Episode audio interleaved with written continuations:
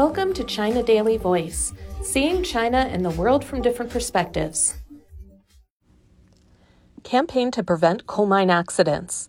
China is launching a campaign targeting production safety accidents in coal mines following a newly enacted administrative regulation focused on the problem. The regulation was passed at the executive meeting of the State Council, China's cabinet, last December and will be implemented in May.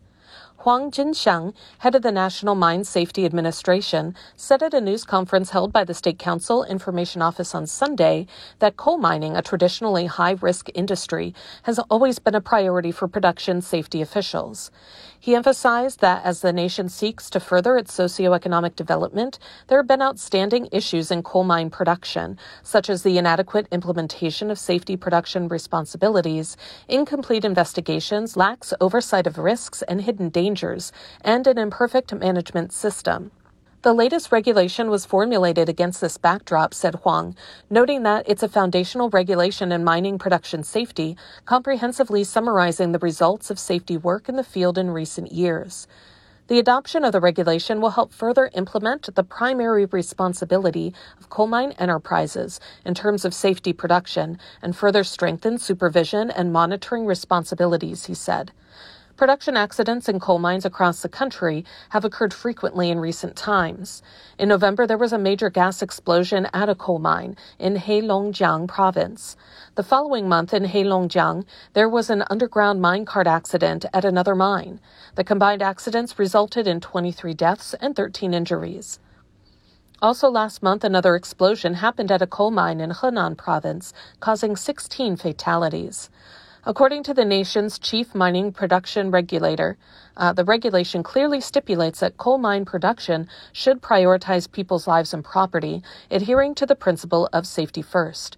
The regulation requires coal mine enterprises to regularly conduct safety inspections of their mines, marking the first time the relationship between coal mine enterprises and mines has been explicitly defined in administrative regulations.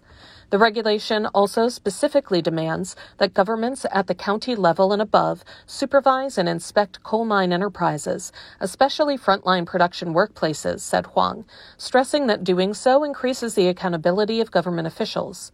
It's worth noting some local governments have allowed mines lacking safety guarantees to operate to ensure coal production and supply. Some grassroots governments turn a blind eye to illegal activities in coal mines within their jurisdictions, even providing protection, according to another senior mining supervision official. Zhou Decheng, deputy head of the NMSA, underscored that safety must come first before ensuring coal production and supply. They, local governments, cannot knowingly allow mines with significant safety risks to operate without shutting them down. Once a production safety accident occurs, ensuring local coal mine production and supply is not an excuse to evade accident responsibility, he said. Those who are directly responsible must be held accountable, and those suspected of illegal crime should be transferred to judicial authorities for criminal prosecution.